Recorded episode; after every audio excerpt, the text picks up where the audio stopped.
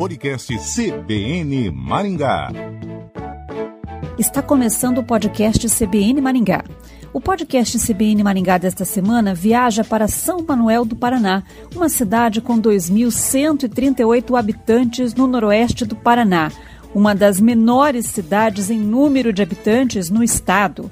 E a cidade está no mapa do turismo regional e estadual graças a belezas naturais como a Lagoa Preta ou Lagoa Azul, como também é conhecida, a lagoa com água de um azul raro no meio da reserva florestal Caraguatatiba, repleta de animais silvestres. O prefeito de São Manuel do Paraná, Agnaldo Trevisan, era de Maringá, mas decidiu morar numa cidade pequena em busca de qualidade de vida.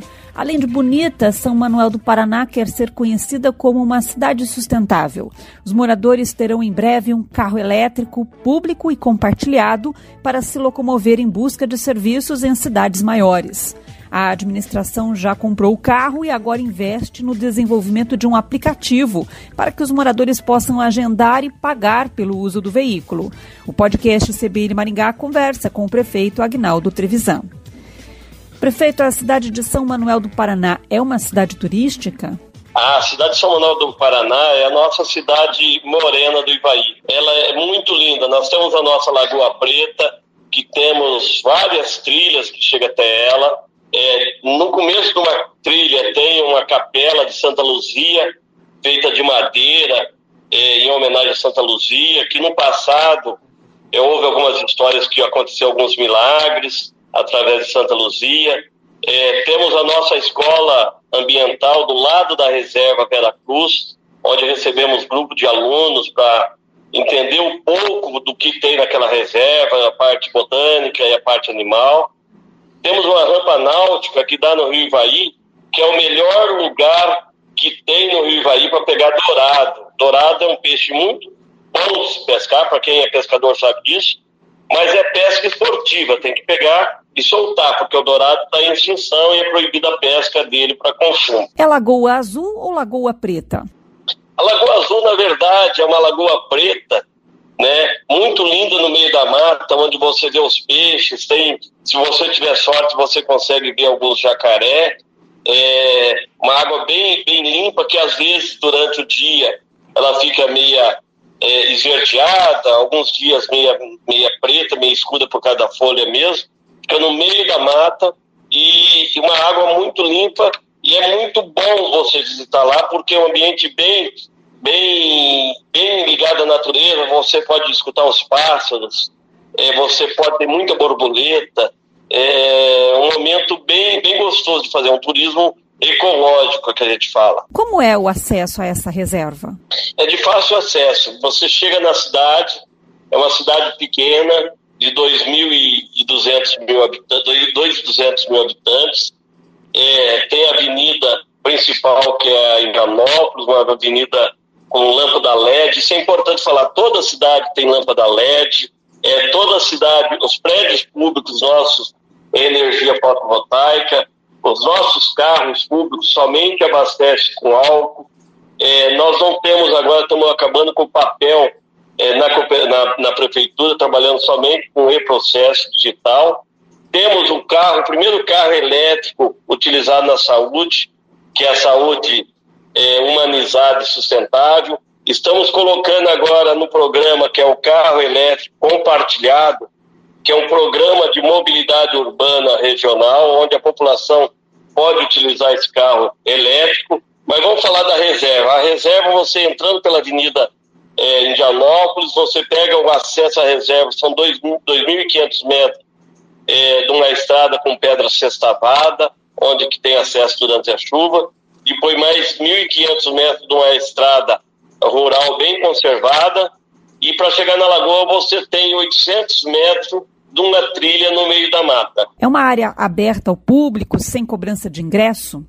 É totalmente gratuito, que a gente peça realmente que as pessoas tirem foto, leve memórias boas, imagens boas e não deixe é, nenhum lixo jogado. Então é totalmente gratuito, aberto e a cidade morena do Ivaí sempre com braços abertos para receber o seu turista. E pode nadar nessa lagoa? Não, não é possível nadar, é somente para curtir a natureza, tem um monjolo, né, da, antigamente que o pessoal usava para fazer fubá, é somente para curtir mesmo. É proibido a, a nadar, é proibido pescar, é somente para você curtir a natureza, escutar os pássaros, o barulho da água, é, no meio de um, de um mato. É um lugar seguro para quem visita o espaço sozinho, por exemplo? Não tem perigo de ir sozinho, é totalmente sinalizado, né? É, funciona nos horários comerciais, à noite ela é fechada, né? mas é bem tranquilo. Pode visitar é, tranquilo mesmo com a sua família. Tem espaço para piquenique? Tem na, na, entrada da trilha, você tem onde tem a igreja, a capela de Santa Luzia tem um espaço. É, na, na, no início, nós temos, nós temos a Escola Ambiental Vera Cruz, também tem um espaço, apesar que nesse momento ela está em reforma, mas tem um espaço para fazer piquenique. E a cidade está investindo em turismo? Sim, a cidade está investindo em turismo e está investindo em sustentabilidade para se tornar é uma das primeiras cidades do, do Brasil totalmente sustentável, zerando o nosso carbono, trabalhando, estamos fazendo nosso inventário de carbono para tentar fazer ações para que zere isso, para ter uma cidade sustentável, turística, pequena, pensando numa cidade realmente é, funcional, que é um grande. Todo mundo fala em mobilidade urbana em cidade grande, mas nós estamos falando em mobilidade urbana regional uma cidade pequena de 2.500 habitantes, pensando nessa mobilidade elétrica, onde hoje nós temos o nosso carro elétrico compartilhado com a sociedade. Prefeito, como é esse carro elétrico? Ela, é, é, esse carro elétrico está em desenvolvimento, o carro está comprado, ela tem um ponto de carregamento na praça pública. O que está em desenvolvimento é o aplicativo, né? Então a, a ideia é ter um aplicativo onde a população da cidade, o morador, com, que comprova ser morador da cidade através do título, título de eleitor. Ele se cadastra, ele é habilitado, aí ele paga por uso por, por hora. E foi criado um conselho para gerir isso, que é o Conselho da Inovação e Tecnologia. E é importante falar que é um dos primeiros primeiras cidades do Paraná que tem a lei de inovação, ciência e, e tecnologia, né? Essa lei foi criada, nós temos um conselho e temos um fundo. De, de, é, destinamos do nosso orçamento para esse fundo de inovação 0,2%, né, que vai investir em inovação, e esse carro compartilhado faz parte dessa secretaria. Então, a população, através do aplicativo, que está em desenvolvimento através da uma faculdade, ele vai é, agendar o uso, vai fazer o seu pagamento, que é R$ reais por hora utilizada, e vai é, para Cianorte, vai para Paranavaí fazer as suas, as suas, suas obrigações, dependendo menos da prefeitura, porque cidade pequena, a população depende do transporte muito da prefeitura. Para fazer prova de vida no INSS, vem na assistência social e pede é, a locomoção. Fazer é, o cartão é, parou de funcionar, bloqueou, pede para a prefeitura levar. Nós queremos dar mobilidade para essa população, mobilidade é, com sustentabilidade. Por isso que é o carro elétrico. Aí entra no aplicativo, cadastro, faz o pagamento, agenda e utiliza esse veículo para fazer os seus, o que tem que fazer em outra cidade. Ele tem uma autonomia de 280 km a bateria. E o carro já foi comprado?